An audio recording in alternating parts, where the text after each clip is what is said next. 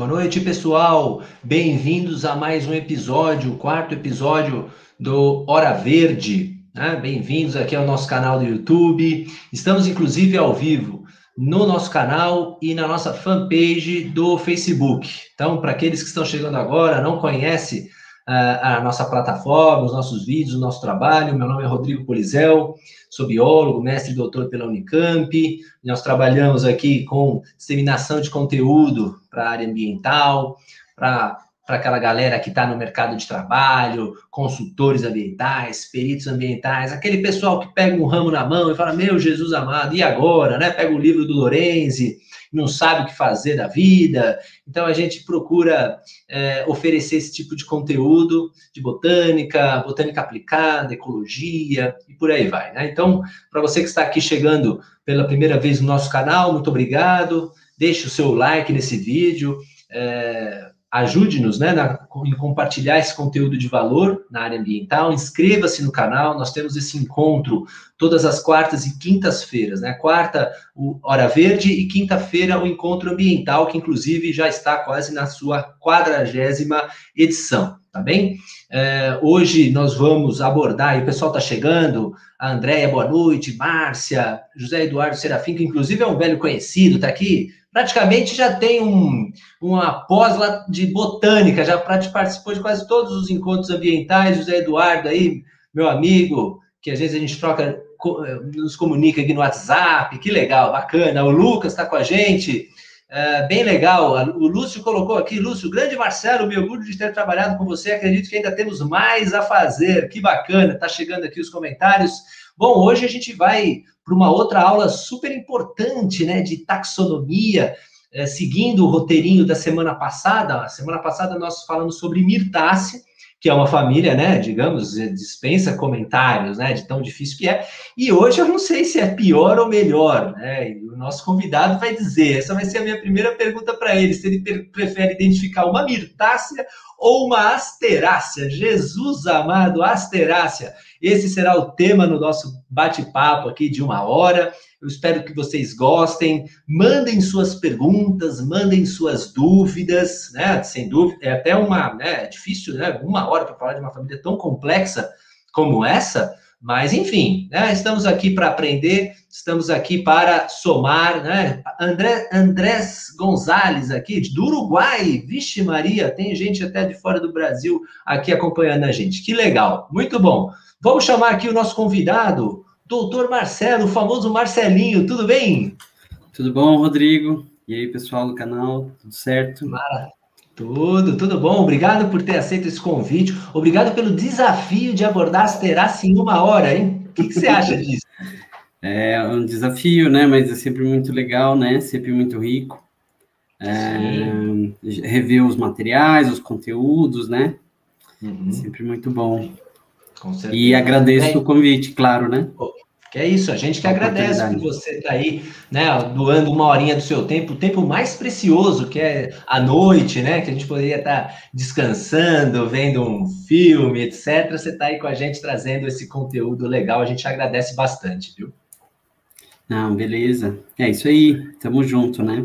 Com, continuando o encontro anterior, você prefere identificar uma asterácea? Eu acho que pode até você é até suspeito para responder essa pergunta, mas eu vou fazer essa pergunta. O que é mais difícil, identificar uma asterácea ou uma mirtácea? Para mim, com certeza asterácea, né? Mirtácea, é. quando muito, é, mal e mal eu consigo colocar em, em algum daqueles gêneros gigantes, né? Mas Sim. quando muito, né?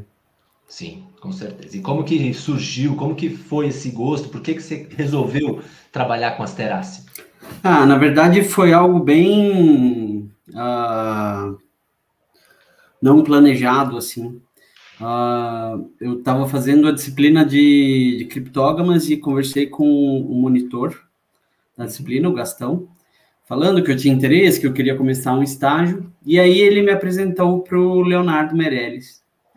Hum. E ele tava termin... ele tinha acabado de terminar o mestrado dele em Monte Verde. E aí, bom, eu falei que tinha Estava interesse. Olha lá.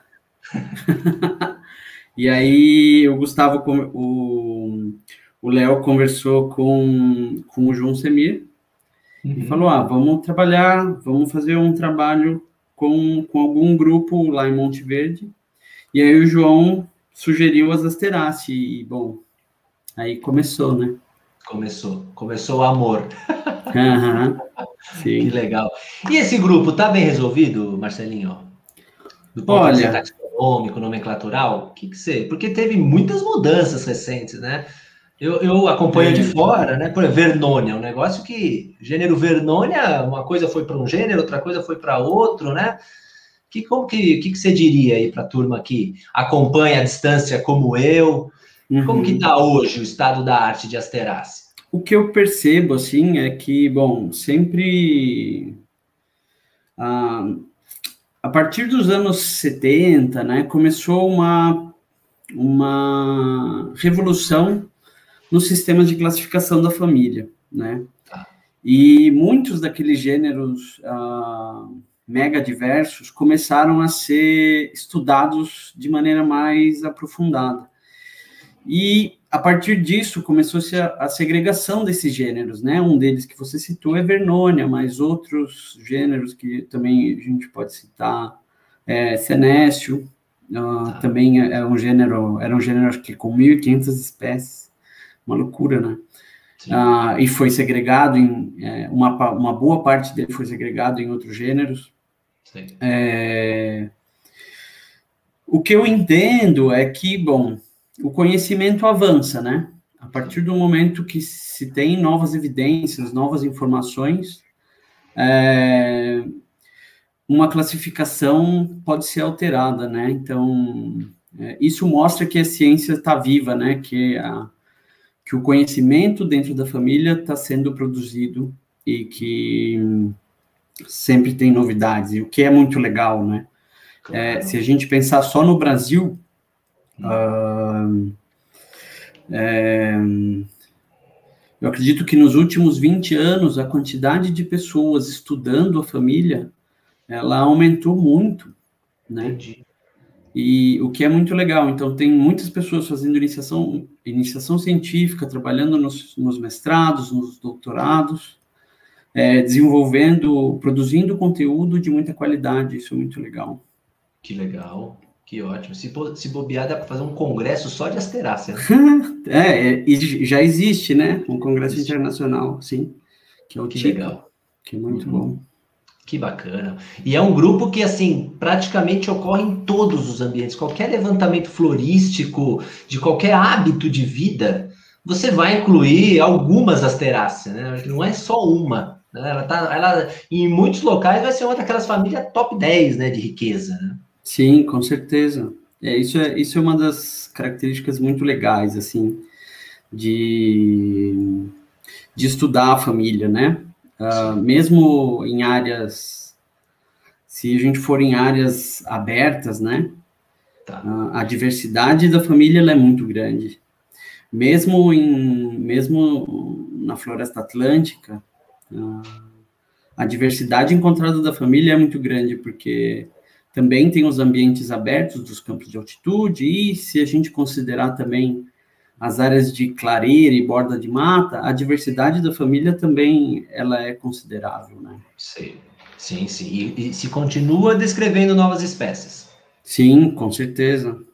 É, né? É, tem um levantamento que até que foi feito acho que de 92, de 92 não, de 96 a 2010 e foram publicadas acho que 160 espécies. Nossa! Em 16 anos. Então, são quase 10 espécies novas por ano, né? Uhum. E Esse pelo que a gente tem acompanhado. Só para o Brasil. Só para o Brasil. Só para o Brasil. Só para o Brasil. É bastante coisa. Sim, e eu acredito que é, a quantidade de espécies novas é, ela não vem diminuindo, né? Uhum. Sim. Só eu e o grupo que a gente trabalha nos últimos anos, a gente publicou 11, 11 espécies novas. Tem, que legal, bacana. Sim. A, a, a Márcia colocou aqui um comentário para a gente ir para a nossa pra apresentação. Perguntou: tem arbusto, herbáceas e árvores da família? Tem de tudo, até liana, né? até trepadeira. Sim. Né? De asterácea tem, é um negócio muito legal, muito interessante. Tem para todos os gostos, a verdade é essa. Né? É, a Norma colocou pelo Facebook gostaria de fazer especialização nessa área, mas é muito caro e requer dedicação, tempo. Quando visito os nossos campos rupestres os campos úmidos, grotões, fico alegre com tanta diversidade. Pois é, de asterácea e de muitas outras coisas. Muito legal, que bacana. Vamos pros, vamos, vamos fazer, mostrar os slides que você trouxe para a galera? Claro, claro. E aí a gente vai conversando, alguma, uh, surgindo uma dúvida, se, se, você me permitir, eu posso te interromper e tal, falar algo relacionado ao slide, tudo bem? Claro, claro. Fica à vontade. Bacana. Deixa eu colocar aqui, ó. Tá compartilhado. O pessoal tá, já está observando aí o primeiro slide. Legal, ótimo. Hoje eu trouxe para vocês um conteúdo é, um conteúdo curto, né, sobre sobre a família Asterace. Então, e aí eu coloquei nessa palestra, que é Desmistificando Asterace, uma introdução sobre a sua diversidade. Eu sou pós-doutorando na Universidade Federal de Uberlândia. Eu trabalho com o professor Jimmy Nakajima. Ah, Aqui nesse slide tem o meu contato, caso alguém queira tirar alguma dúvida posteriormente, ou pedir alguma bibliografia. É... Essa apresentação eu dividi basicamente em quatro partes, né? É, primeiro eu vou tratar de um panorama geral da família, depois eu vou falar um pouco das asteráceas no Brasil.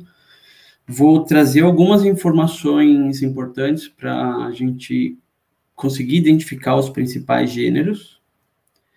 E depois é, eu deixei um espaço assim que aí a gente pode conversar e tirar mais dúvidas, mas caso surjam dúvidas durante a apresentação, também elas podem ser feitas, tá? Aqui no, no chat. Então, aqui uh, eu trouxe uma imagem, da, uma foto da Barnadésia cariofila, que é um arbusto que ocorre na Mantiqueira, ocorre em algumas serras ali perto de BH. É, essa é uma planta polinizada por beija-flores, então ela tem toda uma morfologia é, especial, diferente, tem toda a, a esse padrão de coloração que não é comum também na família.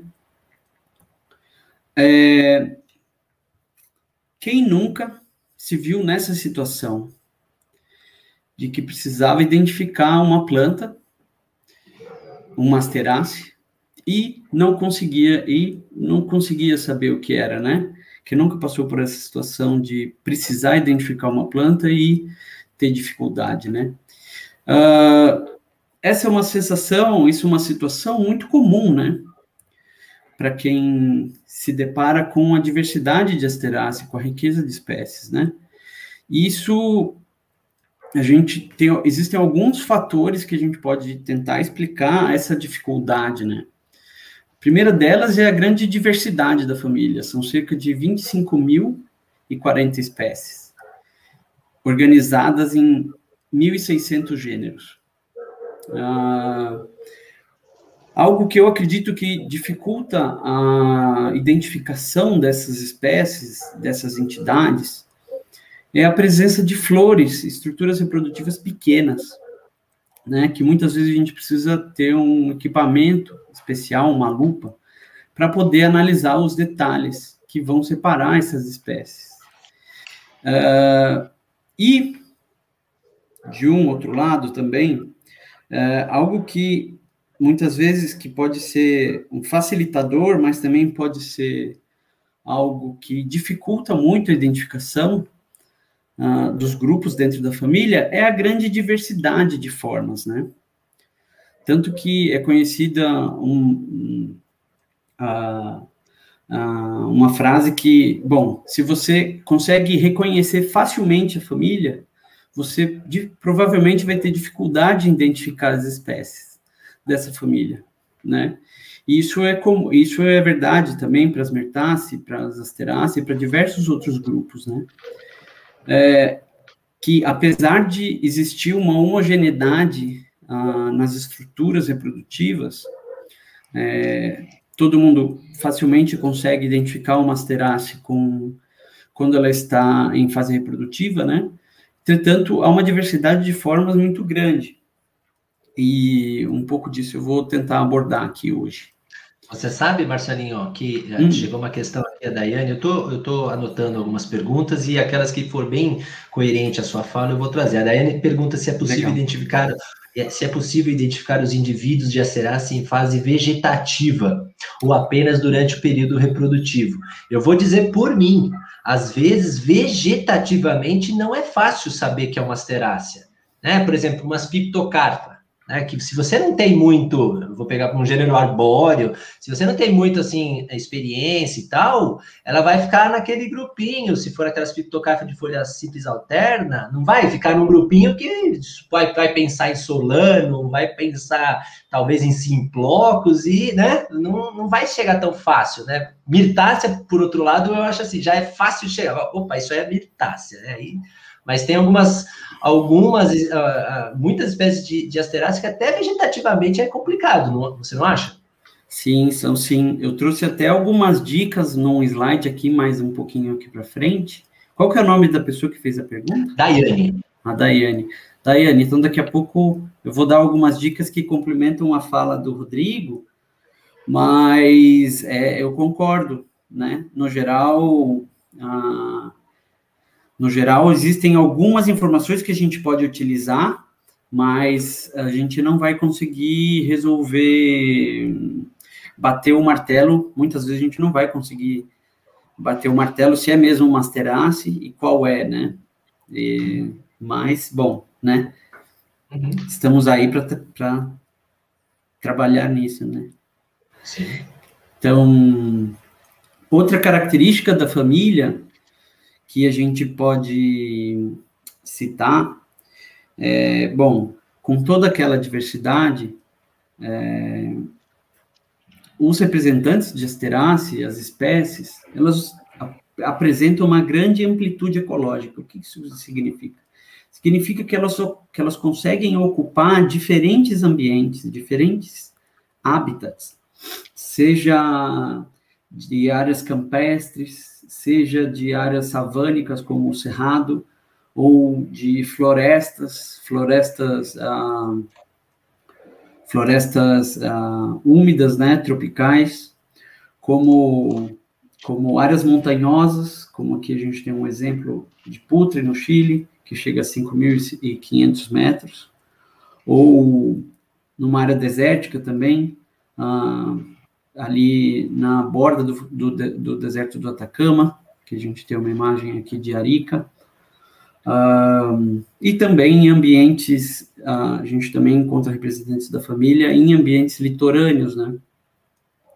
Então, desde o nível do mar até as mais altas montanhas, os representantes da família vão estar presentes, o que é muito interessante, né?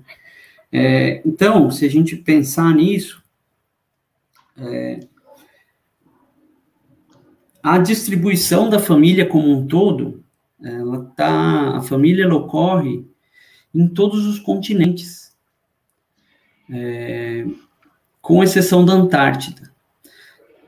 Apesar de que na Antártida existem fósseis, né, da família Asteráceo, o que é bastante interessante, né? Então, e aqui a gente, eu trouxe uma imagem sobre, são os registros, né, da família, de representantes da família, e a gente pode ver que existe que existe uma certa uh, existe uma maior quantidade de registros aqui no nosso, no nosso país, né, na região sudeste e sul, né, o que é interessante. Se a gente for ver também na América do Norte, nos Estados Unidos, na Europa, no sul da África do Sul, no sudoeste ah, no sudeste da Austrália também, ah, ali na Ásia a gente pode ver uma, uma, grande, uma grande quantidade de, ah, de amostras ali na China, a gente também pode dizer que, então, o Brasil não é o país com a maior riqueza de asterácea. Então, uh, isso é, é um pouco complicado, né, Rodrigo? Porque, na verdade, o país é um centro de, de diversidade, um centro de riqueza da família, com certeza, América do Sul também. É, mas uh, o que faltam, na verdade, são uh, a flora da China. Ela está muito bem, muito bem atualizada. Ela foi finalizada recentemente, faz acho que quase 10 anos, né? Mas uh, nem todos os países têm as suas floras completamente fechadas. Então a gente acaba tendo uma certa dificuldade em comparar a quantidade de, de espécies desses países, mas, como a gente viu com, uh, com a finalização do projeto da Flora de 2020, e com outros países, a gente vê que o Brasil ele tem uma diversidade de asterácea muito alta. E na América do Sul é o país que mais possui espécies da família. Perfeito. E, bem, é, Aqui, esse próximo slide complementa um pouco a, essa pergunta que você fez, Rodrigo, e a gente pode ver que a América do Sul possui cerca de 6.300 espécies da família, né? E esse é um número de 2016, né? De uma estimativa que o Paneiro, que é um pesquisador lá do Texas, ele tem, né? Ah, o segundo continente mais, uh, mais rico em espécies da família é a Ásia, né? E depois a América do Norte. Mas, uh, então, daí a gente já consegue é, comparar um pouco, um pouco melhor, assim. Mas o Brasil, ele é um centro de diversidade da família, sim. Legal. É, aqui, eu vou, eu trouxe essa imagem que é que acompanha aquele gráfico uh, de diversidade por continente, onde que a gente tem os principais grupos, os principais grupos da família, né? Tá, tá separado em uma parte pelas sub, pelas subfamílias, né? E aqui a gente pode ver cada um desses círculos, eles representam a diversidade de espécies né? Aqui com Eliantóide com 6.600 espécies. Na América do Sul, 3.000 e quase 200 espécies na América do Norte. Então, isso que com esse gráfico a gente tem uma ideia de onde a diversidade da família ela está distribuída, ela está organizada, né? Continentalmente, o que é muito legal, né? Então, os grupos aqui mais diversos, né? Uh, seria esse Acichorioide, com quase 4 mil espécies, né? que ela é um pouco quase homogênea. Uh, dentro de asteroide tem as asteroide, a senesode e as eleantode. Uh, bem, mas acredito que algo que vai ser bastante útil aqui para a nossa conversa de hoje, para a live de hoje, são as características morfológicas que a gente pode utilizar para reconhecer os representantes da família e diferenciá-los, né? Acredito que esse é um ponto chave. Essa aqui é uma plúquia macrocéfala, uma espécie que ocorre no litoral de São Paulo e, se eu não me engano, também no litoral do Paraná. É, é uma das espécies que eu trabalhei no meu doutorado. Vou tomar uma aguinha. E, bem, deixa eu passar aqui. Uh, em se tratando da morfologia da folha das asteráceas, a grande maioria das espécies possui filotaxia alterna. Então, uh, entretanto, alguns grupos, é, como a Zeupatore, uh, Azeliante, MAD, uh, Neurolene, são grupos que possuem, no geral, folhas opostas. E essas folhas, elas têm uma certa diversidade em relação às suas estruturas. Podem, existem folhas na família, folhas sésseis, como essas daqui, dessas lactucas, ah, as lâminas podem ser inteiras, as lâminas podem ser uh, pinat, como aqui, decibidens, uh, podem ser também pinatisectas com hum. gavinha, o que é bastante raro, né, na família. Se eu não me engano, só ocorre em motise, em motísia, desculpe. Uh, as folhas também podem ter, podem ser palmadas aqui, como nessa espécie de júndia, aqui no centro. Então, existe uma grande diversidade de, de formas uh, em relação às folhas, né, uh, da família Asteraceae. Mas algo que a gente pode utilizar para identificar ou ajudar essa identificação se o material está vegetativo, se a planta está vegetativa, o que é? Bom, aqui na imagem da esquerda, né, eu trouxe um, um Ageratum conizoides, que é uma planta relativamente comum, né, uh, ela tem filotaxia oposta, as folhas são opostas. Algo que ajuda também a identificar a família é a presença das margens serriadas, dentadas. Então, uma grande quantidade de espécies possui margens com alguma forma com uma, alguma proeminência, algum dente, alguma serra. E isso, ah, se o material, se a planta que vocês estão mexendo, eh, estão trabalhando, possuem essa estrutura, bom, é algo que com certeza também ocorre em outras famílias, mas né, isso pode ajudar a identificar os materiais. Ah, aqui no meio, a gente tem um Lecigiano cefalotes, que é uma espécie herbácea e tal, que tem folhas ah, que tem folhas ah, que tem folhas em roseta, né? Outra característica que então essa aqui é uma outra filotaxia também presente na família, né? Mas uma característica que também pode ajudar a gente identificar é a presença de tricomas. E existe uma diversidade muito grande de tricomas, de tricomas tectores, eles podem ser simples, eles podem ser, uh, eles podem ser estrelados. E aí, bom, né, assim como você já tinha comentado, Rodrigo, muitas vezes uh, a gente encontra os materiais, né, e a gente pode ficar na dúvida, bom, se é uma asterácea, se é uma solanácea, se é uma cletrace, né, muitas vezes chegam alguns materiais... Sim. misturados e tal, para a gente identificar também, principalmente vegetativo, né? Mas é, é, às vezes também chega alguma lípia, alguma, algum material que, que também tem tricomas, tem também folhas opostas, tem também Serreada. margens serreadas, então, mas bem, do universo de, de 200 mil espécies, né? A gente diminuiu para talvez 20 mil, né? né? Com certeza.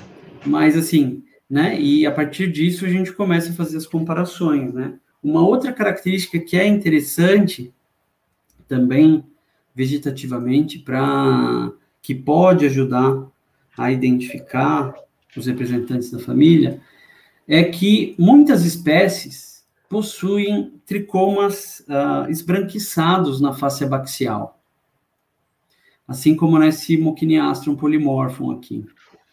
Então, se a gente juntar é, plantas que têm tricomas alvos na face abaxial, margens serriadas uh, e também tricomas tricomas uh, diversos, né, estrelados na, nas suas folhas, então a gente está um pouco mais uh, a gente conseguiu diminuir a diversidade existente, né? E a gente está um pouco mais próximo da família, né? Mas, assim, só a experiência de campo também vai resolver completamente, ou também muito, muito estudo comparativo, né? Comparando sim. os materiais. Sim, sim. E, bom, aqui em Mochiniastrum polimorphum, a gente tem a filotaxia que está presente na maioria das espécies, que é a filotaxia alterna, né? Então, a maioria dos grupos possui folhas alternas, né? Bom, é uma ah, família muito grande, né? É uma família muito ampla E seria difícil a gente imaginar que tivesse, assim, uh, características tão, por exemplo, né, quando a gente pensa em rubiácea, né, que é simples, oposta com estípulo interpestiolar. Pô, rubiácea, né? Asterácea, é, eu acho que assim, o que, o que legal que você está comentando aqui é que essa diversidade morfológica é a característica da família, né? E a gente tem que trabalhar com isso, não tem jeito, né? Sim, sim. É, e, e, na verdade, isso também é uma faca de dois gumes, né? Porque essa diversidade, ao mesmo tempo que ela dificulta inicialmente, ela, vai, ela facilita. A partir do uhum. momento que a gente adquire o conhecimento, ela facilita muito a gente avançar com ele. Né? Sim. Isso que é sim, interessante. Mas isso também é outra coisa que você falou, então, e serve para todo mundo aí que está de olho na nossa apresentação, que é a presença de tricoma, de diferentes, né, de diferentes conformações, aliado à margem serreada, já é um indicativo, e, aí eu digo, independente do, do, do padrão de filotaxia, né, porque pode ter de diferentes uhum. formas, essas duas características é um indicativo para, opa, vamos pensar em asterácea, né? Sim, sim, sim, com certeza. É, seguindo aqui, outra característica que é que aí, bom, é um pouco mais difícil de se observar em campo, mas é algo muito útil para a taxonomia dos grupos, é a diversidade de formas que a corola possui dentro da família. Então, aqui nós temos alguns tipos de corola. Né? É, essa primeira corola aqui, a gente chama de corola tubulosa, ela é pentalobada, né? E ela tem esse. Opa! Deixa eu voltar. Ela é tubulosa, né? Esse segundo tipo de corola que eu estou mostrando aqui é uma corola filiforme, ela é em forma de fio, é isso que significa, filiforme. Então, ela é estreita, cilíndrica, né? Geralmente são flores femininas, ou muitas vezes ah, flores neutras, né? Sem, sem o desenvolvimento do, uh, das estruturas reprodutivas, né? Da, da antéria e do gineceu. Uh, aqui nós temos uh, dois tipos de flores bilabiadas, né? Então, são flores que têm três ou quatro lobos, e depois tem um lobo ou dois lobos separados, né? É o que a gente chama de bilabiado, ou nesse caso aqui seria um pseudo-bilabiado, que é uma classificação um pouco mais detalhada.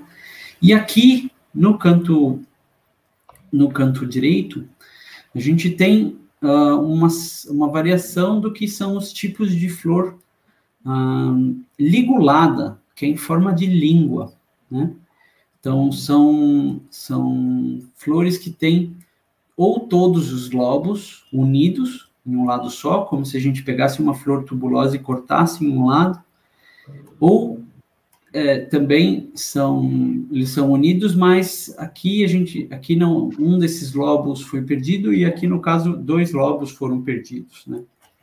Durante a evolução desses grupos. E aquela diversidade que a gente encontra ah, dos tipos de corola vão formar o conjunto da morfologia do capítulo. E aí a gente utiliza as formas, a quantidade e as formas das flores nos capítulos para diferenciar em pelo menos três grupos, dois, três principais grupos. Os capítulos discoides, que aqui a gente tem uma lactuca, né, uma alface, é, os capítulos discoides, ele só tem um tipo de flor. E esse tipo de flor geralmente ou é tubulosa ou é ligulada, como aqui uh, na lactuca, tá?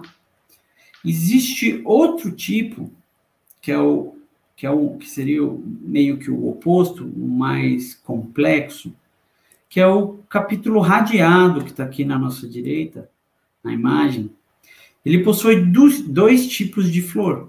Né? As flores internas, que são as flores do disco, elas são geralmente tubulosas, então são pentalobadinhas, são pentalobadas. E as flores marginais, aqui, que são, ah, elas são liguladas, certo? E, bem, isso aqui é o capítulo que a maioria das pessoas conhece, né? A inflorescência que a maioria das pessoas conhece, que são as das margaridas, né? Certo. O girassol também.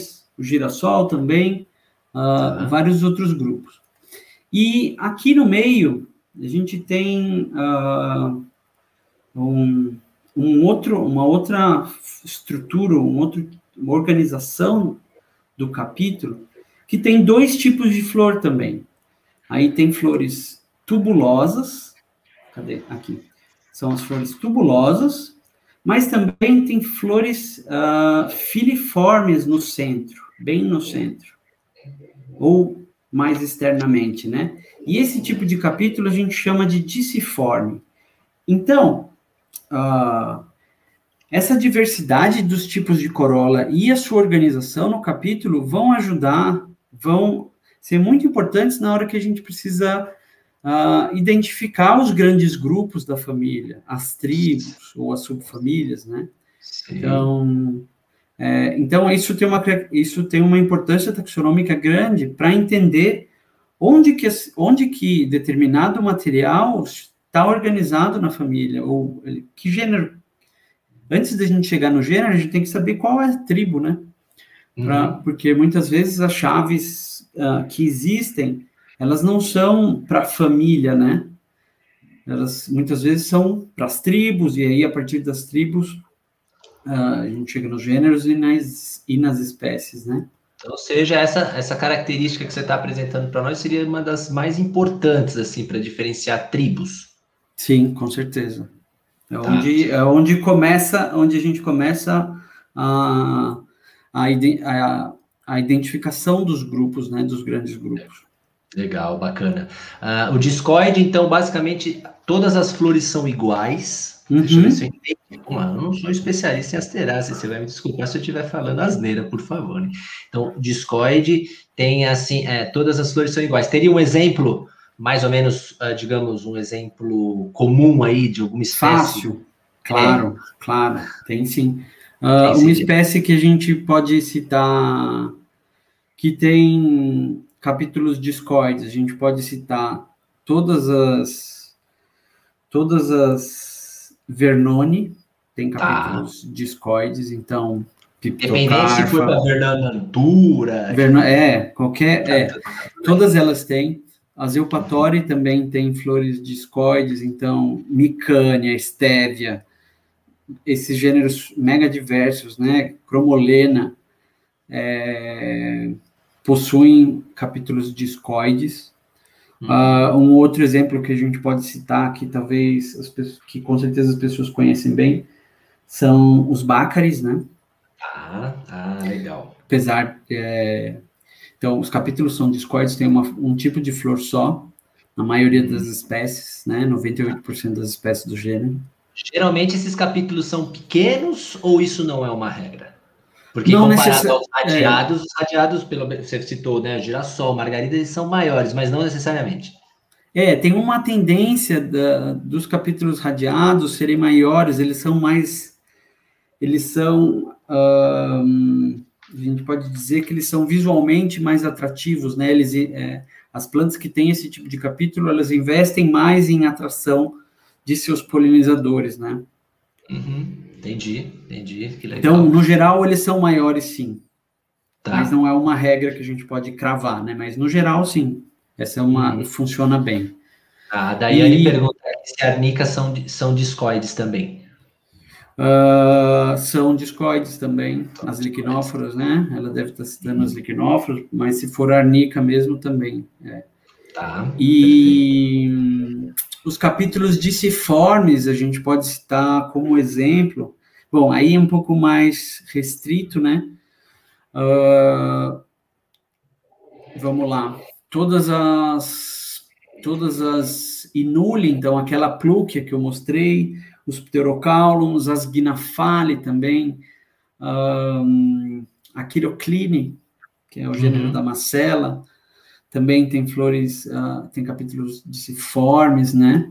Então, são grupos. Uh, são grupos não tão, tão, tão comuns, mas uh, mas, né, não são grupos super mega diversos, né, como, mas, bom, existem alguns exemplos aí fáceis para a gente né, ver essas formas, né, essa, essa variação na forma da estrutura reprodutiva.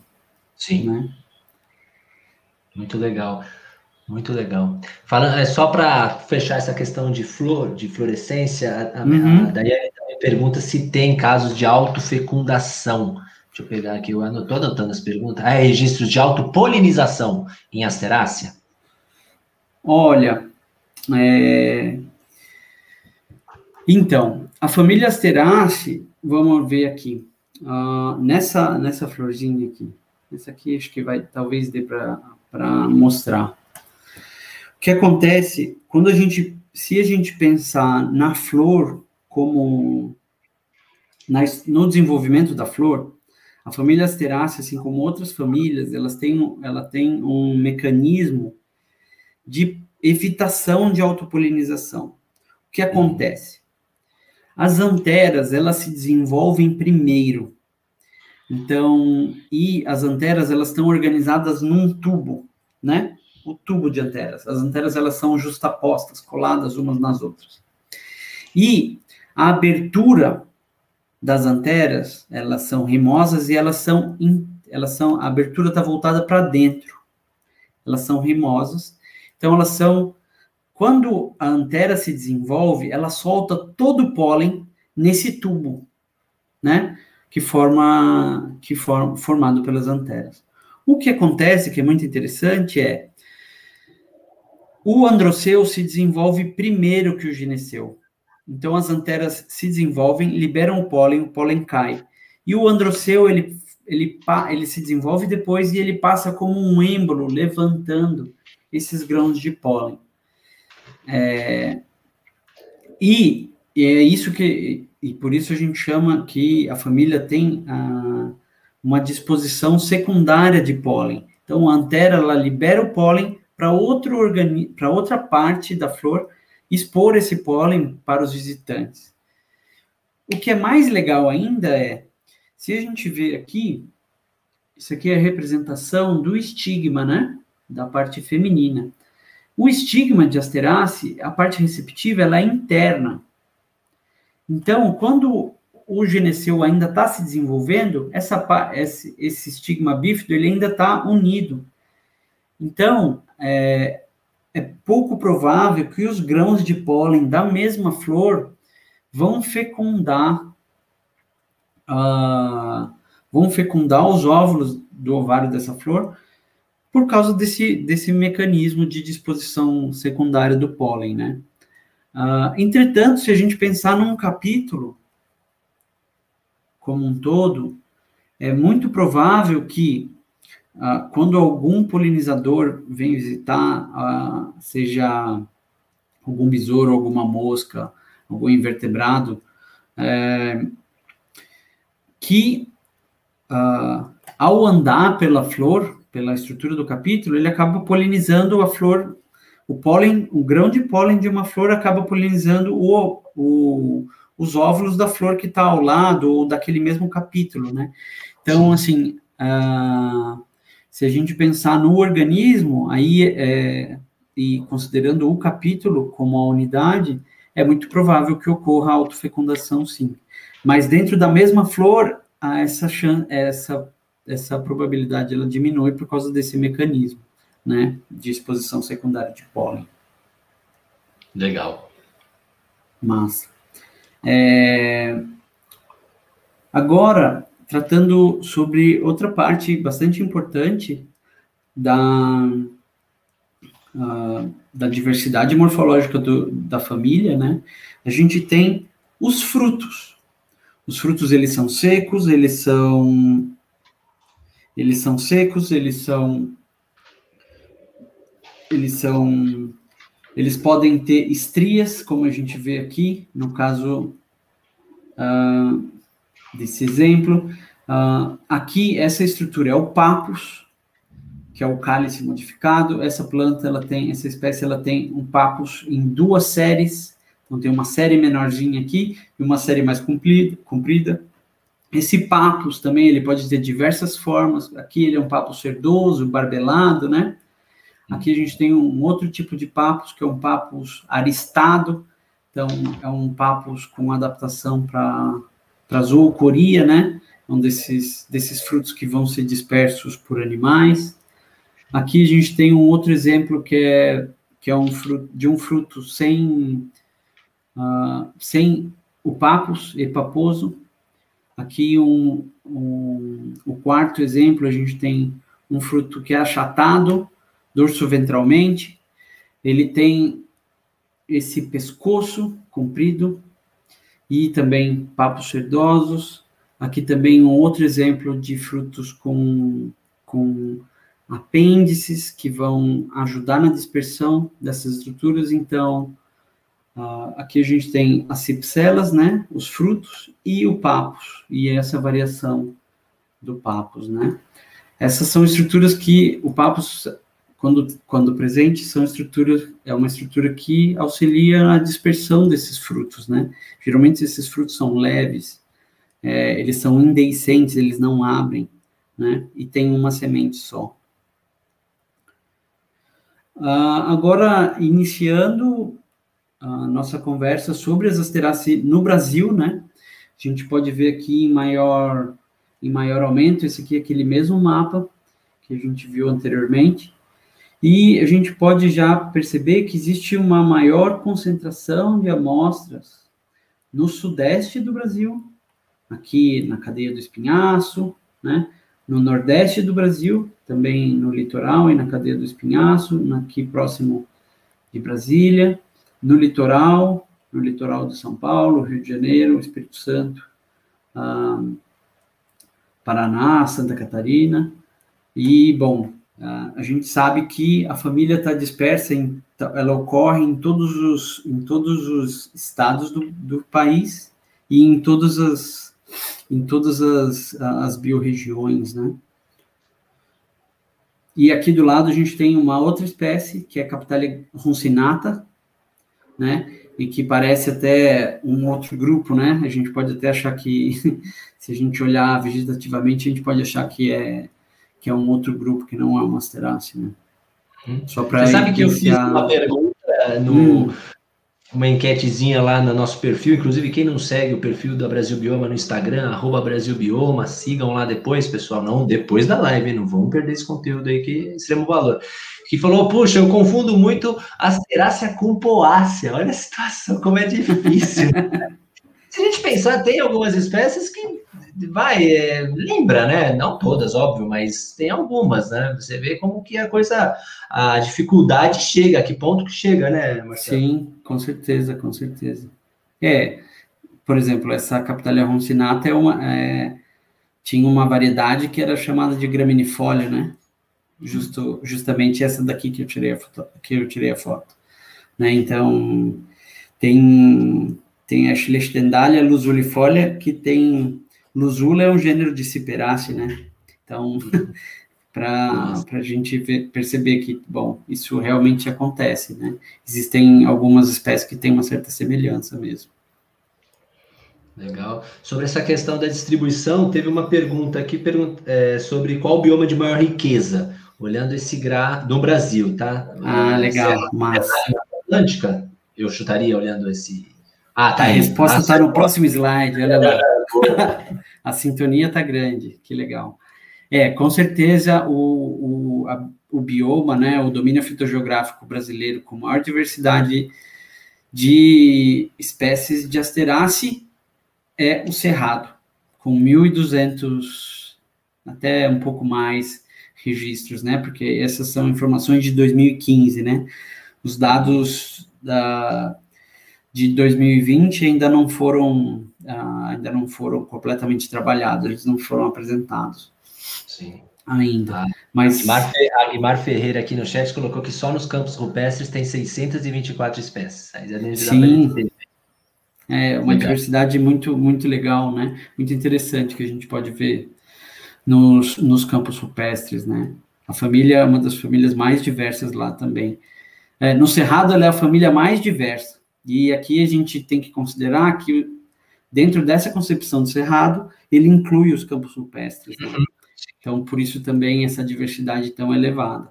Outro, o segundo, a segunda biorregião uh, mais biodiversa né, da família é a floresta atlântica, com quase 900 espécies. Então, mesmo a floresta atlântica possui uma diversidade muito alta.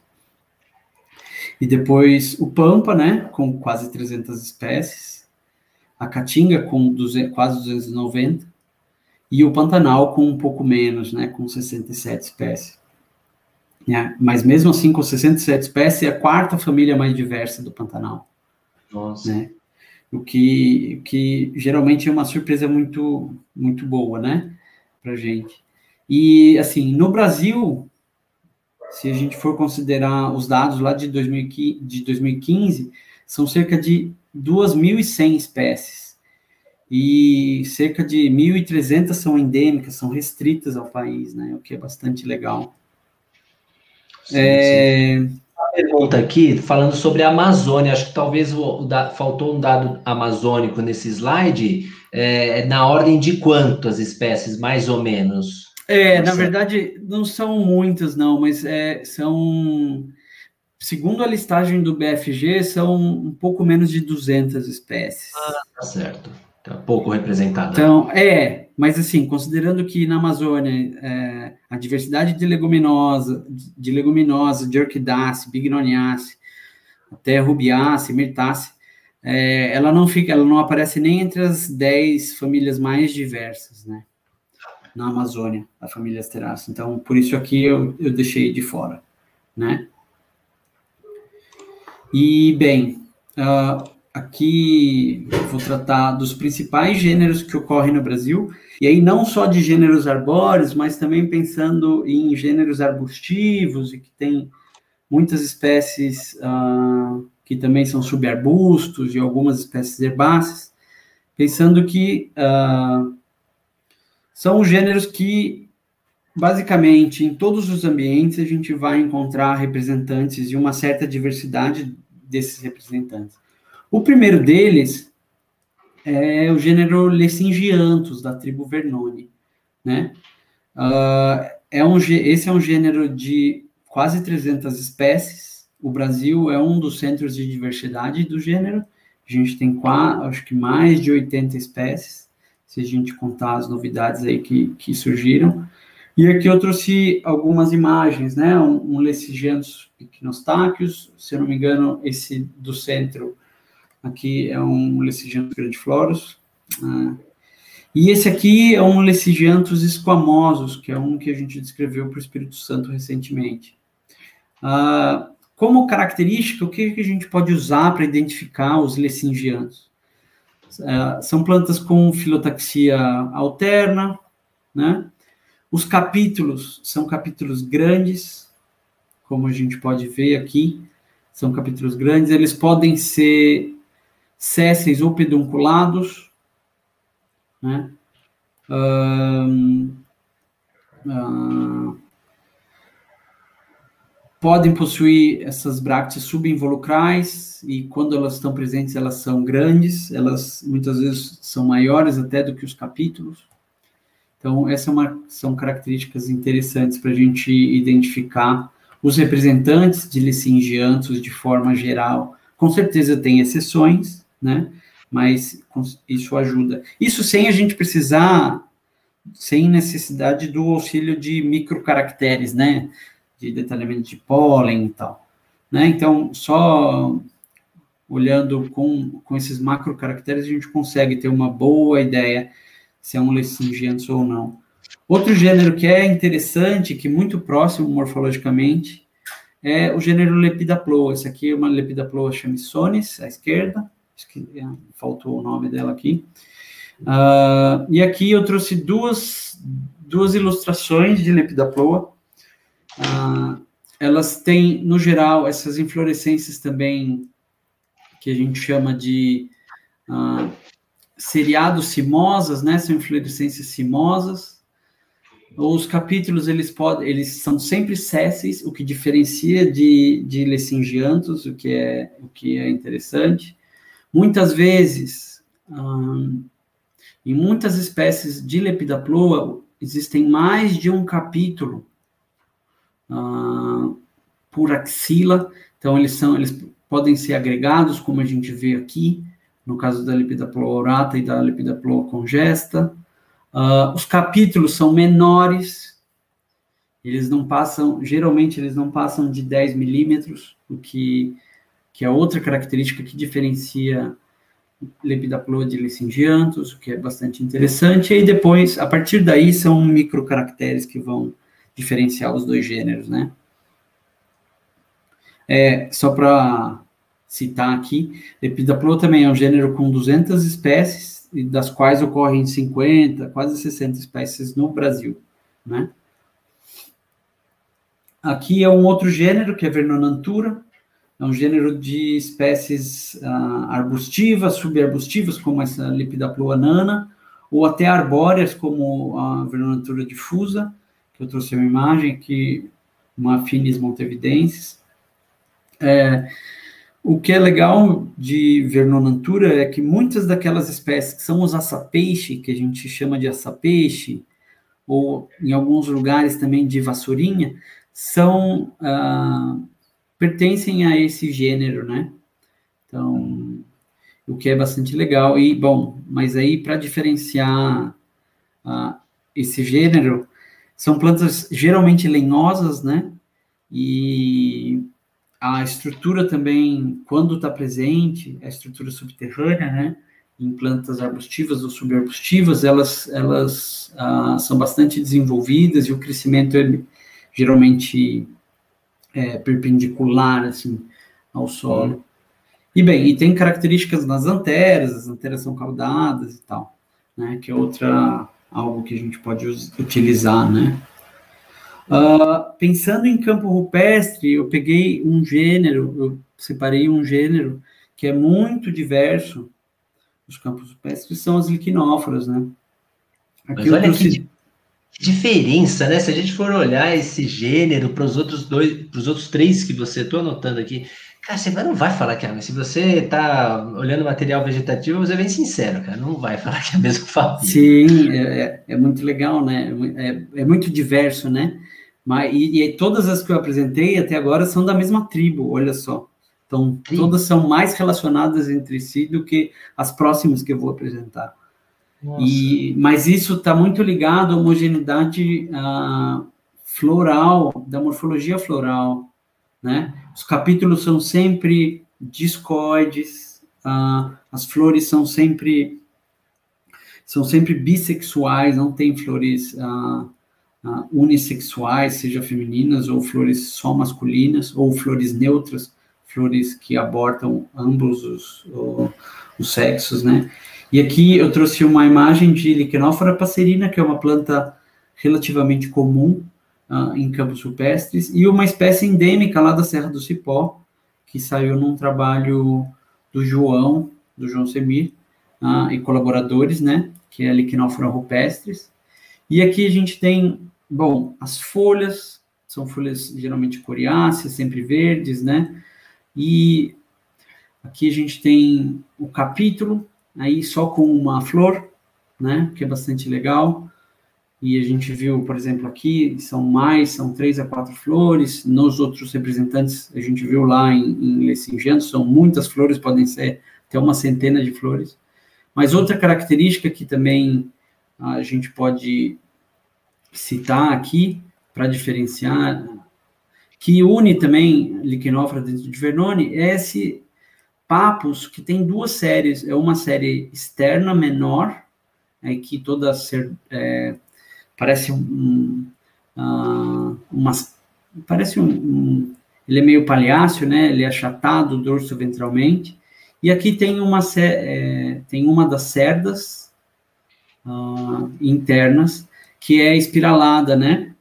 E bom, isso também é uma das características que ajuda a diferenciar esse gênero né, de plantas. Aí, outro, outro exemplo que eu trouxe, que é muito diverso na, no Brasil, é, o, é o gênero Bácaris, né? Que é um gênero que tem 400 espécies e quase metade delas ocorrem no, no país, né? Então, que é muito legal. Eu trouxe aqui uma foto de Bacris retusa, que é uma planta que ocorre também nos ambientes altomontanos. E uh, uma característica fácil da gente identificar as plantas, as espécies do, desse gênero, é que a maioria delas são plantas dioicas, então são plantas que têm sexos separados, têm indivíduos masculinos e indivíduos femininos. E a gente consegue diferenciar os indivíduos masculinos e femininos pela morfologia do capítulos. Então, o capítulo mais alargado, ele é o capítulo, é, ele pertence a, ao indivíduo masculino, que tem essa flor tubulosa, com as anteras envolvidas, já os capítulos que tem, que são mais estreitos, as plantas que têm capítulos mais estreitos, mais fininhos, são plantas femininas, que só tem flores femininas. E aqui a gente tem uma corola filiforme, onde o androceu ele é atrofiado, né? Mas olha só que legal. Nas flores femininas, o ovário é super desenvolvido e nas flores e nos capítulos masculinos, das plantas masculinas, o ovário é atrofiado ele é muito diminuto. Né? E aqui também um outro exemplo de bácares, que são as carquejinhas, né? As carquejas, que são muito conhecidas, né, no nosso país. Acho que são cerca de 30 espécies no país, ou até, ou talvez seja só no Rio Grande do Sul. É, tem uma diversidade muito grande de, das carquejas, e aqui também, né, esse, esse é o capítulo feminino, com flores femininas, e esse é o capítulo da planta masculina, só com flores masculinas, né? Aqui é um Baccharis joqueniana. Ah, aqui é o Baccharis simplex, né? Que foi publicado, todos os dois foram publicados nesse trabalho, do Haydn e do Pirani, de 2016. Uh, ah, outro gênero que é muito interessante é o gênero Micânia, e ele está em outro grupo, que é a tribo Eupatori, né? As micânias são os guacos, é, popularmente conhecido como guacos, né? Então, na maioria da, também é um gênero de 400 espécies e quase metade dessas espécies ocorre aqui no país. Então, também é um, é um centro de diversidade de micânia. Uh, a gente pode citar algo que é, que é interessante, assim, a maioria das espécies de micânia são trepadeiras, entretanto, existe um grupo que se não me engano, acho que é de cerca de 40 espécies, que são uh, de subarbustos. E aqui eu trouxe um, um, desenho também, uma ilustração do trabalho do Caetano Oliveira, que é um subarbusto que ele, uh, que ele descreveu lá para a Serra da Canastra, que é Micânia fasciculata. Então, ele é um subarbustinho, é uma planta ereta, né? E, bom, para a gente diferenciar ah, as micânias, né? Elas são plantas que têm folhas opostas, são, elas têm sempre quatro flores por capítulo. Isso é muito, isso é uma característica super consistente. Então, tendo quatro folhas, tendo quatro flores no capítulo, folhas opostas. Essa corola. Sempre quatro flores no capítulo? Sim, sempre quatro flores e sempre quatro brácteas. Uhum. E então aqui a gente outra característica também da Zeupatória é essa corola que ela é mais afinada embaixo e ela fica ah, que a gente pode chamar de garganta, e aqui o tubo um pouco mais alargado e aí os lobos, né? O que a gente não encontra em Vernone, em outros grupos. Ah, aqui também mais só para ressaltar também os detalhes das folhas ah, da folha que é serriada, né? São folhas uh, sésseis. E aqui detalhes do papus. O papus é uniseriado, diferentemente das vernone, que são papos bisseriados. Aqui o capítulo também ele é discoide, então são flores todas uh, de um tipo só, né? Tubulosas e bissexuais. Mas o papus também a gente pode usar para diferenciar das vernone, assim como a filotaxia, né? Aqui é oposta, e na maioria das Vernoni, ela é alterna. E aqui, bom, um detalhe das flores uh, de Micânia cerícia, a filicerice, né? Uh, O último grupo que, que, eu, que eu decidi separar para essa, essa conversa de hoje é o gênero. Você... Pode falar. Desculpa, é, Micânia, tem uma pergunta aqui sobre Micânia. Ah, claro. Se vou, vou... Erata é nativa brasileira. Sim, ou? Hum, sim. É sim. Tá. Não é assim, não é, talvez, das, não é da espé das espécies mais comuns do gênero Micânia. Ela é uma espécie comum, é, mas se a gente for em ambientes que não estão antropizados, né, elas, a gente encontra indivíduos de Micânia aglomerata, e também as outras espécies também que a gente chama de guaco, né, tradicionalmente, popularmente como guaco, né, é, Micânia levigata, Micânia guaco, uh, tem um, algumas espécies que a gente chama de guaco e que tem essas mesmas propriedades que também são nativas, né? Mas sim, a gente encontra. É, e aí o último grupo, que, o último gênero que eu trouxe, que também é um gênero mega diverso, uh, atualmente acho que são 800 espécies, né, se eu não me engano, de senécio após algumas separações, uh, as segregações de diversas espécies né, em outros gêneros. Eu trouxe aqui imagens de senécio Ermendorf, lá de Monte Verde. Uh, e, no geral, a maioria da Senecione, né, possuem folhas alternas também, então, como a gente pode ver aqui nesse Senécio Espírito Santense e no Senécio Emendorf, não está tão claro, mas aqui dá para ver bem claro.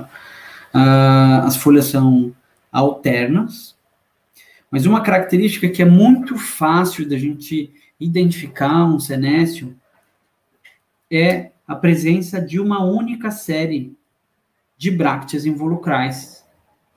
E essas brácteas involucrais, assim como aqui, elas são justapostas uma do lado da outra.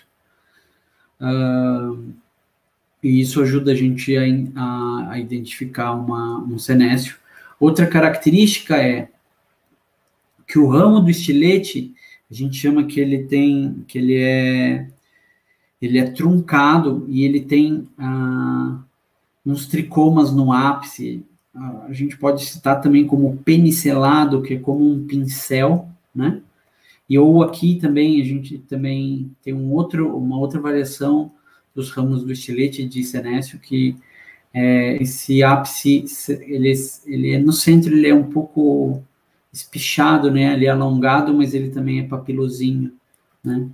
E bom, tem características de antera e, e o que é legal é os senécios eles podem ser tanto radiados quanto discoides. Aqui eu trouxe uh, Ixi, todas as três espécies são radiadas. Eu achei que tinha separado uma discoide.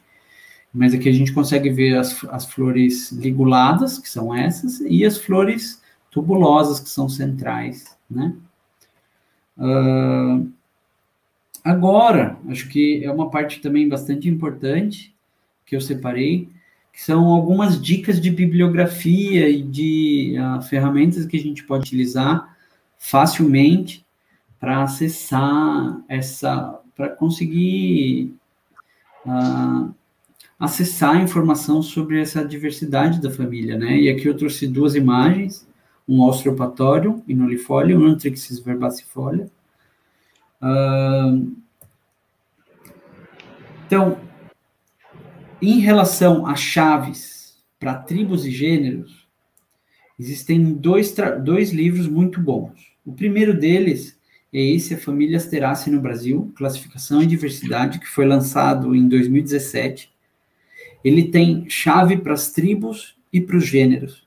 E ele, nesse livro, ele tem tudo que está mais, a, a sistemática está muito atualizada, está com, o, é o supra-sumo do que a gente tem hoje em Legal. dia.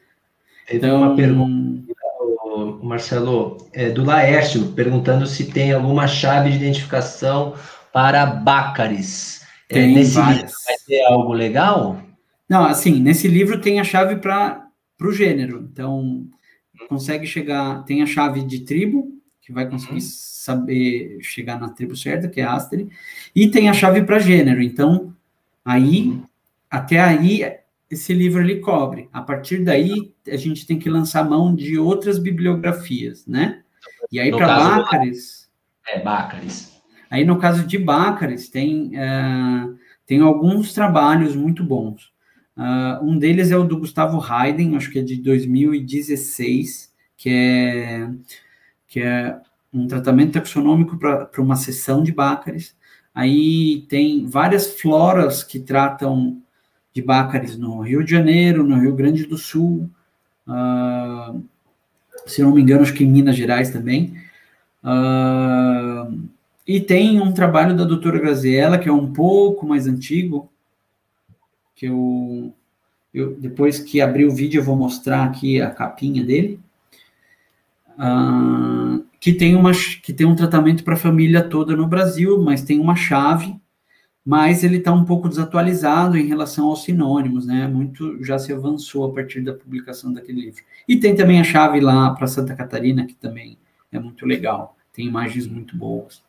Legal. É, então, uh, as chaves para tribos e gêneros, se uh, as pessoas não conseguem acessar esse, não conseguem ter esse livro, né? Esse livro de, da, da Nádia e colaboradores, a Nádia, o Aristônio e o Jimmy foram organizadores desse livro, né? Então, tem, não sei se chega, mas tem pelo menos uns 50 autores esse livro, que é muito legal, né? E Bom, tem esse outro livro que é bastante conhecido, que é da doutora Graziella, que é de Sistemática de Angiospermas no Brasil. Esse volume 3 é o volume de asterídeo. Uh, ele, bom, se caso não tenha, caso não tenha acesso a, a, ao livro mais novo, esse livro também, ele com certeza ele ajuda muito, né? Mas entretanto, para esses, principalmente para os gêneros, para é, ele vai estar com a classificação antiga para Vernônia, para Eupatorium, então bom, né? Mas é um, é um passo, né? Já Sim, com certeza, com certeza ajuda. Inclusive deixei aqui, pessoal, no, no chat, uh, o site da editora Taxon Brasil, nossa parceira. Maria, inclusive, está aí na, na live aí, se a Maria tiver é, ainda com a gente aí, manda um, uma, um comentário. O livro está com desconto lá na, na Taxon, vocês podem adquirir esse, A Família Asterácea no Brasil, que é um é o que o Marcelo comentou que tem uma nomenclatura atualizada. Vale a pena aí esse livro para quem precisa, né, de uh, expandir o conhecimento em asteráceas. Sim, é um livro muito bom é, e é um livro acessível, né? Isso que é bastante que é importante lembrar, assim, né? Agora, seguindo para aí para a chave para as espécies, apesar de ontem e hoje o sistema da flora do Brasil tá uh, inconstante, né? Ele está caindo. É, ele a, hoje a gente tem virtualmente chaves de identificação para espécies de todos os gêneros uh, da família. Então, é, isso é um, isso vem de um esforço coletivo, não só, bom, dos especialistas que, que contribuíram com, com o projeto Flora 2020, né? Flora do Brasil 2020, mas vir, quase que todos os gêneros têm chave para as espécies. Então, o que é muito legal e a gente e quando não tem a chave para todas as espécies, uh, é possível consultar todos os nomes que existem e, bom, e utilizando outras ferramentas, né, a gente, é possível chegar uma possível identificação, né, com os herbários virtuais. Então, essa, hoje em dia, essas ferramentas virtuais facilitam muito o acesso ao conhecimento que muitas vezes antes era muito restrito, né? uh, algumas obras raras e tal. Então, é, a Flora do Brasil é para usar e abusar, né? Que é muito Sim. legal. Ótimo. Bom, imagino que, que a maioria das pessoas já conhece, né? Mas é só mais um lembrete, né? Que a gente hoje em dia tem, tem muita, muita informação disponível na, no site da, da, da Flora do Brasil, né? E, bem, uh, pensando nas floras estaduais, né, muitas vezes a gente não quer lidar com uma diversidade tão grande, né, a gente quer restringir uh, a, a, informação que a gente tem. Então, existem muitas floras uh, que já foram publicadas e outras que estão uh, sendo editadas, estão em formato de tese, né, então a gente pode citar os volumes da flora catarinense para as se não me engano, são cinco ou seis. A flora fanerogâmica do estado de São Paulo, que tem várias teses que foram, teses e dissertações que foram defendidas. A minha dissertação também, no caso, é uma delas. É ela que está aí na, na capinha. Uh, a Flora Ilustrada do Rio Grande do Sul, que tem muitos tratamentos que já foram uh, publicados, tem muita informação a flora de Minas Gerais, que tem alguns gêneros, uh, e aqui no caso eu trouxe a tribo Senezione, uh, o trabalho do Aristônio, do doutorado do Aristônio Teles. Uh, a flora de Goiás também tem alguns, tem alguns tratamentos que foram feitos, a flora do Rio de Janeiro, a flora da Bahia, tem alguns, alguns estados que têm uma produção um pouco mais pouco mais desenvolvida, né? Principalmente nos estados onde tem pesquisadores que trabalham com a família, sediados né, em alguma instituição, né? Importante ressaltar isso. É, e as ferramentas uh, virtuais, elas são algo imprescindível atualmente, né? Para quem faz taxonomia ou para quem tá na, ou para quem usa a taxonomia como ferramenta para sua área de trabalho, para sua linha de pesquisa, né? Então, o site do Reflora lá, eu já citei, mas o herbário virtual também está presente com os registros dos herbários, o Species Link também é uma outra fonte de dados maravilhosa, que aí, a partir é, juntando os dados da lista do Brasil e os dados desses repositórios de, de virtuais de informações uh, das coleções científicas, é possível ter uma, uma acurácia melhor em relação às identificações, uma confirmação, né? Muitas vezes, uh, pela a gente consegue ir bastante longe sem precisar uh, só utilizando essas outras ferramentas. Aqui também a gente pode citar o GBIF e o JSTOR com, com os tipos, né? Uh, eu acredito que é, isso era o, o, assim o que eu preparei assim para gente para essa live de hoje, né? Eu quero agradecer a você, Rodrigo, pelo convite, né? Agradeço novamente. Agradeço também as pessoas que que estão aí com a gente na live, que estão acompanhando, todos que fizeram perguntas, né? E aqui eu fecho essa, essa apresentação rápida com um gênero, com um gênero, uma espécie de, do gênero Archidasiphyllum, um Archidasiphyllum diacantoides, que é uma espécie arbórea, uh, das linha, da linhagem basal da família, que é muito legal. Nossa, é Dasiphyllum é uma trepadeira, não é? Um arbusto escandente, uma coisa Sim, assim? Sim, tem trepadeiras, tem arbustos, tem arbustos escandentes e tem árvores também. Mas uh, esse Arquidasiphyllum era Dasiphyllum até recentemente, dois anos atrás. E duas espécies for, de Dasiphyllum foram segregadas nesse gênero. Ah. É, pela Paola, pela Mariana e pelo Milton. Uhum. É, e aqui uma imagem né, de uma espécie de asterácea arbórea. É... Cara, ocorre aonde essa espécie? Hã? Essa espécie ocorre aonde? No Chile. No Chile. Isso, que legal. Perto de Santiago. Muito bom, que bacana. Puxa vida, olha, nós que agradecemos, viu, Marcelo? Quase 100 pessoas ao vivo aqui ainda acompanhando essa apresentação fantástica, né? Aprendendo um pouquinho mais sobre é, sobre as terás, então aí está o e-mail dele. Eu vou tirar aqui a apresentação do ar, né, para a gente voltar aqui nos nossos minutinhos finais, tá? Uhum. Aqui o nosso rosto, que bacana, muito Opa. bom.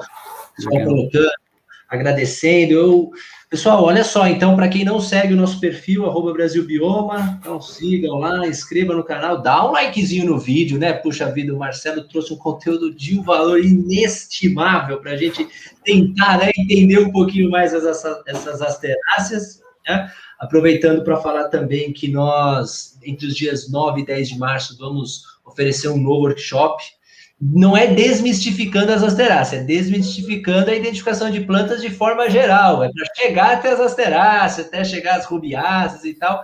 Aí depois, quando chegar na família, aí vocês têm que ir nas lives do canal, procurar né, esses conteúdos. Legal para quem tem interesse abaixo do vídeo. Há essa, o link para você se inscrever, duas lives bem legais, é tudo gratuito, tá? Ô, Marcelinho, eu, eu selecionei, você vê, quando o papo é bom, o tempo passa rápido, né? Esse Sim, é demais. Vamos fazer uma coisa assim, vamos responder algumas perguntinhas bem básicas claro. que eu anotei aqui e ficaram sem resposta. O Beleza. Flávio perguntou aqui, isso é uma coisa legal, por que, que mudou de composite para asterácea? Para quem pega aquele Lorenzi edição antiga, não vai achar asterácea, né? Vai achar composite. o que, que aconteceu aí? É, fala para nós. Assim como outras famílias e, e uma subfamília, uh, asterácea é um nome alternativo para a família Composite. Então, o que acontece? Uh, atualmente se usa nomenclatura para família com essa terminação, uh, com esse sufixo ace, né? Entretanto, a família Asterácea, ou Composite, como era chamada, ela era muito famosa pela... Ela já tinha o nome de composta, ou composite, uh, muito difundido e só que isso não estava de acordo com, com as regras que estavam sendo propostas. Então se propôs uma, uma solução do meio, que é ter dois nomes para o mesmo grupo. Um nome que era muito é muito consolidado, então a gente uh, muito da bibliografia atual utiliza a, utiliza o nome Asterace, mas também uh, não está errado utilizar o nome Composite, né? Então, Asterácea é um nome alternativo ao nome Composite. Perfeito. E aí ele também pergunta se a, o fato de ser inflorescência em capítulo favorece o potencial melífero. Ah, é. Assim, uh, o fato, o fato das uh, muitas muitas espécies da família têm, elas são melitófilas, né? Elas têm uh, características que morfológicas que atraem ou as, as abelhas, né? Então, e o fato delas, da estrutura floral reprodutiva ser unida, né, na, no capítulo, com certeza também acho que ajuda, né, a, ter mais recurso disponível Sim. e agregado.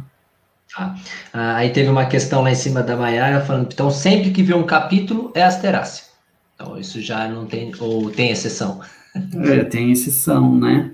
Porque tem outros grupos que tem, que tem, que também tem capítulo, mas assim, a maioria delas uh, assim, dificilmente vai ser desses outros, dessas outras famílias. Né? Tá certo. Mas todas, todas, essa tem capítulo. Uhum, sim. Capítulo. Às vezes com uma flor só, mas é um capítulo. Mas né? é um capítulo. Tá, sim. legal. Muito bom. Como a gente bacana. viu ali naquela liquinófora, né? Uhum, muito legal. É, legal. E aqui a Daiane fala, pergunta por que, que o, as flores do mesmo capítulo não florescem ao mesmo tempo. É, então, isso é, tem a ver com, com o tipo da estrutura que é o capítulo. Ah, tem algumas teorias sobre como, como, é, como essas flores foram sendo agregadas ao longo da evolução da, do grupo, né? E Uh, tem algumas teorias que, que apontam, tem algumas hipóteses que apontam que o desenvolvimento desses uh, das flores dentro de um capítulo, principalmente nos capítulos grandes, né, que é mais fácil de visualizar, é, esse desenvolvimento ele é centrípeto, né? Então ele começa de fora e vai para dentro e, e ele ocorre muitas vezes em arcos, né? Um, então, isso tem a ver com, com o tipo da inflorescência que esses capítulos são derivados, né? Por isso que Legal. ocorre esse desenvolvimento tardio das flores uh, que estão centrais. Bacana. Muito bom. Bom, você ia mostrar algum livro. Tá ah, é, verdade, estava esquecendo. Não, esse é o momento. É, é, isso aí. Bom, um livro que a gente até já falou, mas queria mostrar aqui, opa, aqui, aham, que é o livro da família Asterassi no Brasil, que é ah, muito legal. legal. Uhum. Ah, que inclusive um... bacana lá na Taxon Brasil, para quem quer ter um livrozinho na biblioteca de Asterácia, é um bom custo-benefício, né? Com certeza, com certeza. Esse livro é muito legal. Um outro livrinho que é muito massa. Cadê? Aqui. Ah. Opa! Que é a Flora Fanerogâmica da Ilha do Cardoso, que é muito legal. Então, para quem trabalha no litoral de São Paulo ou, em áreas Mata de Mata Atlântica, com certeza esse é, um, esse é uma bibliografia legal para se ter em mãos. Ou também para quem trabalha no Paraná, no litoral ou em Mata Atlântica também com certeza é um trabalho super, super válido, né? É... é no site do Instituto de Botânica, esse livro? Acredito que sim, ainda tem. Ah. É... Uh, cadê? O livrinho aqui da Flora Catarinense tem vários volumes, né? Esse aqui é o volume de Bacaridini, que é de Bácaris, basicamente. Uh, então, tem imagens, tem fotos, muito legal. Aqui.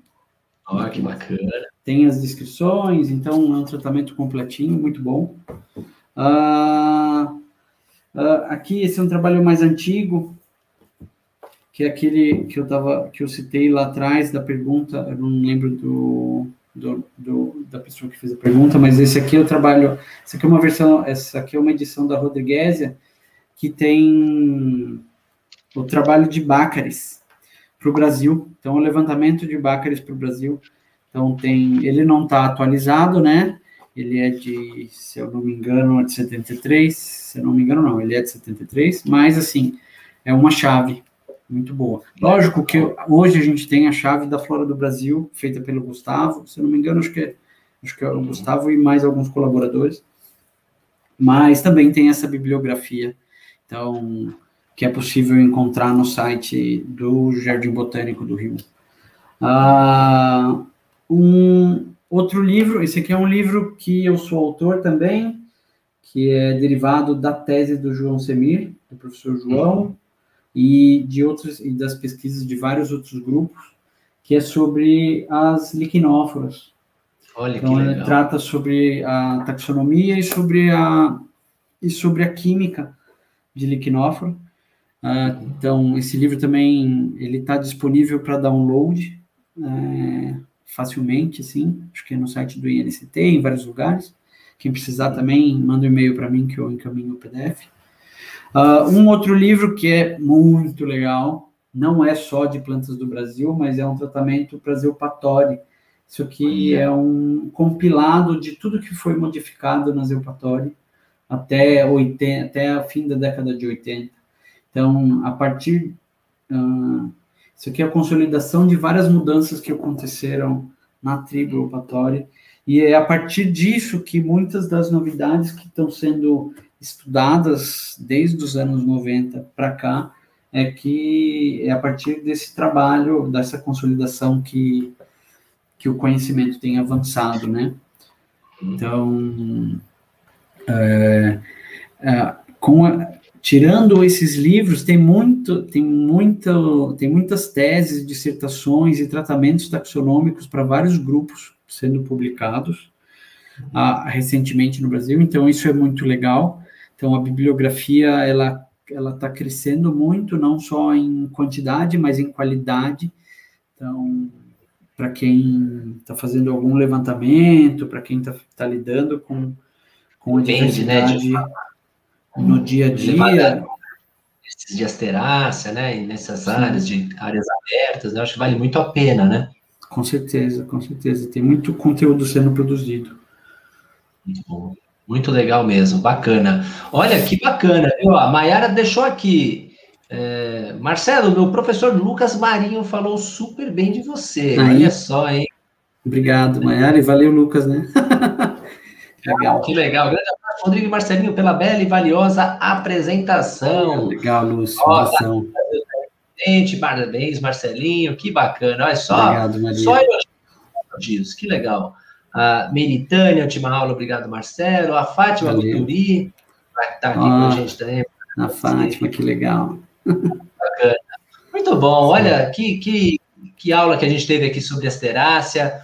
Marcelo, só agradecer, né, por você ter. Você viu, o papo é bom, uma hora e meia a gente está aqui conversando. Sim. Poucas pessoas aí deixaram a live, todos deixando obrigado. Gratidão aí por esse conteúdo tão valioso que você trouxe para a gente, viu? Muito obrigado aí. O espaço está aberto para você sempre é, contribuir.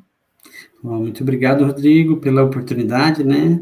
É, e quero enfatizar a qualidade do canal, né? Sempre com muitas novidades, muitas informações legais, é, tudo muito prático, né? Parabéns aí. Essa é a ideia, com certeza. Bom, com certeza. Né? Inclusive, amanhã a gente vai trazer no encontro ambiental um pesquisador do Serviço Florestal Brasileiro para falar sobre identificação de plantas através da análise da madeira. Se já é difícil Nossa, identificar, se imagina identificar a espécie pela madeira, aí fica difícil, hein? Você Sim. sabe, assim, o, o curiosidade final, ah, em levantamento fitossociológico e tal, não sei quem que falou para mim, falou, olha, se você raspar a casca e for preto na parte interna, no, burne ali, pode ver que é asterácea. Aí tem uma quantidade ser... de espécies que tem, que, tem, que tem essa oxidação mesmo. Não, aí você faz uma raspinha, aí você vai ver, é, é uma, é. um cambará, é Sim. uma estífia, né? A, a Fátima colocou a estífia, que é uma espécie arbórea de asterácea lindíssima da Mata Atlântica, que não é nem, nem, tão, nem tão explorada. E você vai lá e eu comecei a dar uma raspadinha preto por dentro. Eu falei, caramba, Sim. olha aí, olha a dica aí de, de engenheiro Sim. florestal para identificar asterácea. É muito massa, muito massa, né? Legal, muito bom. Marcelo, até uma próxima. Muito obrigado, uma valeu pelo convite. Quero dizer para vocês, ah, passou muito rápido, tá, tá, essa live fica no canal, então vocês podem depois voltar, assistir um, um trecho que, que não ficou tão compreendido, voltem, tá lá o contato, né? O Marcelo colocou desde no início e no final da apresentação o e-mail dele, se vocês tiverem interesse de trocar alguma ideia, tá aí o contato, então essa live fica disponível no canal de forma aberta, tá bom, pessoal? Obrigado a todos, Marcelinho, mais uma vez, obrigado pela sua contribuição e até uma próxima. Valeu, Rodrigo, e obrigado a todos que estão aí e acompanharam essa, essa live. Valeu. Grande abraço. Tchau, tchau. Tchau, tchau.